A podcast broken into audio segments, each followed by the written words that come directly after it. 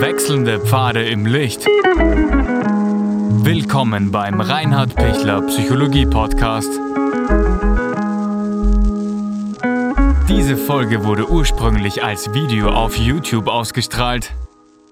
Herzlich willkommen bei meinem YouTube-Kanal. Mein Name ist Dr. Reinhard Pichler.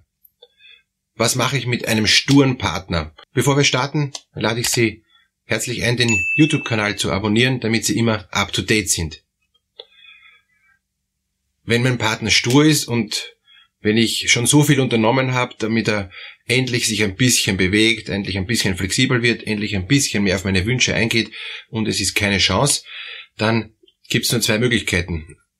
Love it or leave it. Also akzeptieren so wie er ist oder akzeptiere sie so wie sie ist oder lass es und verlass sie oder ihn. Weil es gibt dann, wenn ich es nicht mehr aushalte, muss ich gehen. Gibt aber trotzdem viele gute Möglichkeiten, dass dieser Konflikt, dass der andere Partner zu wenig beweglich ist und sich zu wenig bemüht, äh, gibt es trotzdem gute Möglichkeiten. Meistens bin dann ich eher der aktive Part und der Partner eher der passive Part und ich werde ständig Druck machen und, und der Partner ist ständig unter Druck und hat ständig das Gefühl, dass er es nicht gut genug macht, dass er äh, immer Erwartungen erfüllen muss, wozu er gar keine Lust hat, diese Erwartungen zu erfüllen. Und das ergibt dann diese Sturheit. Das heißt, erster Schritt könnte sein, dass ich mich selbst wahrnehme, ob ich ständig auf den Partner Druck ausübe. Und weil ich dauernd Druck ausübe, kriege ich dauernd einen Widerstand. Wenn ich mal selbst mich entscheide, ein Stück äh, eben weniger Druck zu machen und ein Stück mich mehr zurückzuhalten, ein Stück zu akzeptieren, dass ich einfach jetzt ihn lasse oder sie lasse, kann das schon ein, eine große Hilfe sein, dass, dass der Partner dann von sich aus kommt. Dieses dauernde Nörgeln, dieses dauernde ähm, den anderen kritisieren, bewirkt bei manchen Menschen dass sie sich zurückziehen und dass sie überhaupt keine Lust mehr haben, irgendwas zu tun. Dass sie sich in die, in, in, in die Defensive begeben und sich einigeln und, und auch dann Kommunikation verweigern. Und das wirkt dann natürlich sehr stur.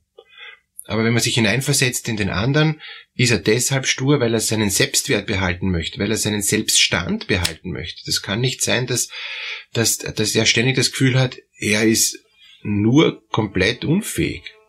Und wenn Sie das vielleicht vermitteln, ist ganz gut, sich das zu überlegen und das mal versuchen, nicht zu vermitteln. Wenn Sie sagen, stimmt überhaupt nicht, ich baue ihn auf, ich, ich, ich motiviere Sie positiv, ich bin, ich bin ganz offen zu meinem Partner, ich bin liebevoll und, und, und, und der, der hat wirklich alle Möglichkeiten und er will nur nicht, weil er faul ist oder weil er halt jetzt andere Interessen hat, ja, dann geht es auch darum, diese Andersartigkeit zu akzeptieren. Wenn er es nicht merkt, und ich sag's ihm und er sagt, ja, ich möchte aber dabei bleiben, ich möchte jetzt gern Zeitung lesen, ich will jetzt nicht spazieren gehen, ich, ich habe einfach jetzt Lust, ähm, eben meine Dinge zu machen, meine Hobbys zu machen. Dann kann man immer noch ausverhandeln, gibt's Gemeinsamkeiten, äh, du machst jetzt dein Hobby und ich mache mein Hobby und nachher machen wir was Gemeinsames. Wenn es überhaupt nichts Gemeinsames gibt, ist echt die Frage, warum seid ihr noch zusammen? Ja? Aber irgendwas wird schon Gemeinsames geben und sei es nur das, das Haus oder der Hund oder, oder die Kinder oder äh, irgendwelche gemeinsamen Dinge, die einem halt doch noch zusammenhalten. Das Sture kann auch eine Chance sein, dass ich erkenne, aha, ich bin zu weit gegangen. Ich habe zu viel gefordert, was eigentlich nichts bringt ich habe ihn eigentlich überfordert, ich habe ihn überfahren. Kann alles sein. Wenn, wenn das nicht der Fall ist, dann würde ich mir überlegen, wie kann ich ihn oder sie herauslocken? Wie kann ich sie motivieren? Wie kann ich sie interessieren? Wie kann ich sie positiv so äh, wecken, dass sie das Gefühl hat, ja, ich, ich, ich, äh, ich mache gern mit, mit, mit meinem Partner. Wenn das nicht und nicht gelingt, dann würde ich es einfach auch lassen. Ich kann Sturheit jetzt da nicht ändern und es gibt unterschiedliche Arten von Sturheit, aber meistens ist es eine Ablehnung und ein, ein Schutzmechanismus.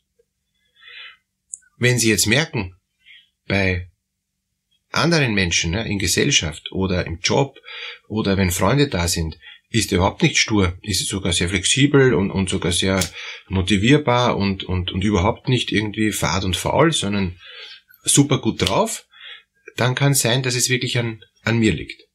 Wenn's so ist, dass der auch, wenn Gäste sind, sich zurückzieht, seines macht, einfach, ich habe ähm, ich hab jetzt einen, eine, eine Patientin gesagt, die hat mir erzählt, also ihr Mann ist einfach während der Gesellschaft, waren mehrere Gäste da, ist einfach aufgestanden und ist schlafen gegangen, ohne sich zu verabschieden. Ne? Ziemlich stur, hat einfach seins gemacht. Auch in Ordnung. Ne? Äh, grundsätzlich, wenn, wenn man das schon kennt und wenn man das schon gewohnt ist, ja, dann weiß man, okay, der geht einfach schlafen, wenn es ihm reicht und verabschiedet sich gar nicht, weil es ihm unangenehm ist und tut einfach seins. Von mir aus.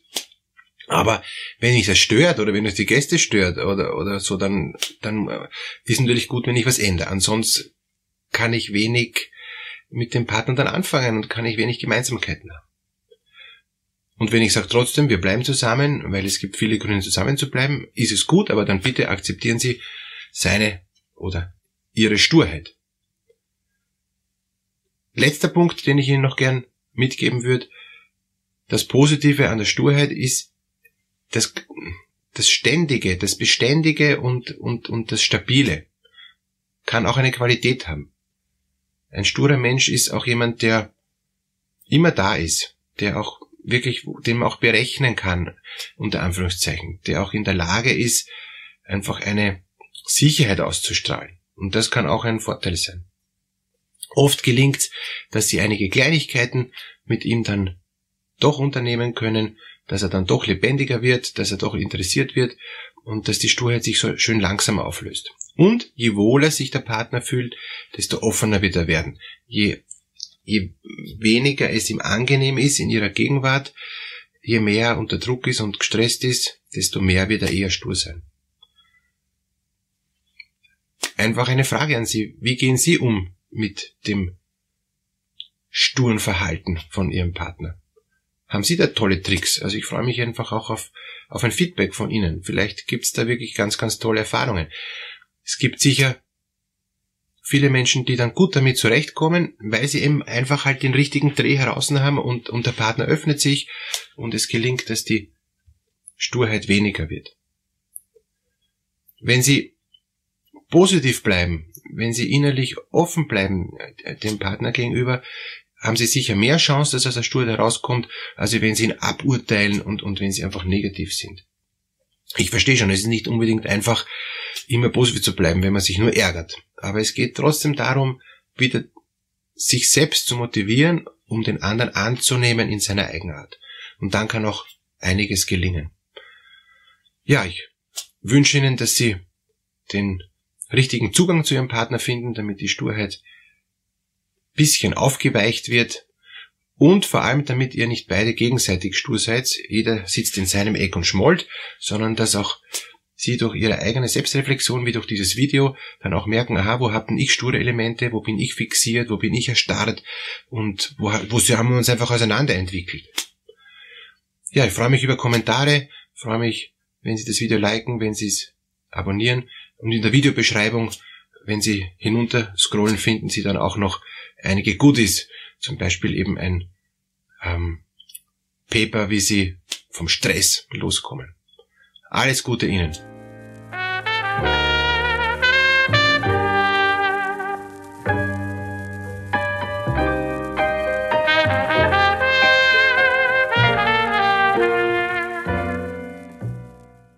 Wenn Ihnen diese Podcast-Episode gefallen hat, geben Sie bitte eine positive Bewertung ab.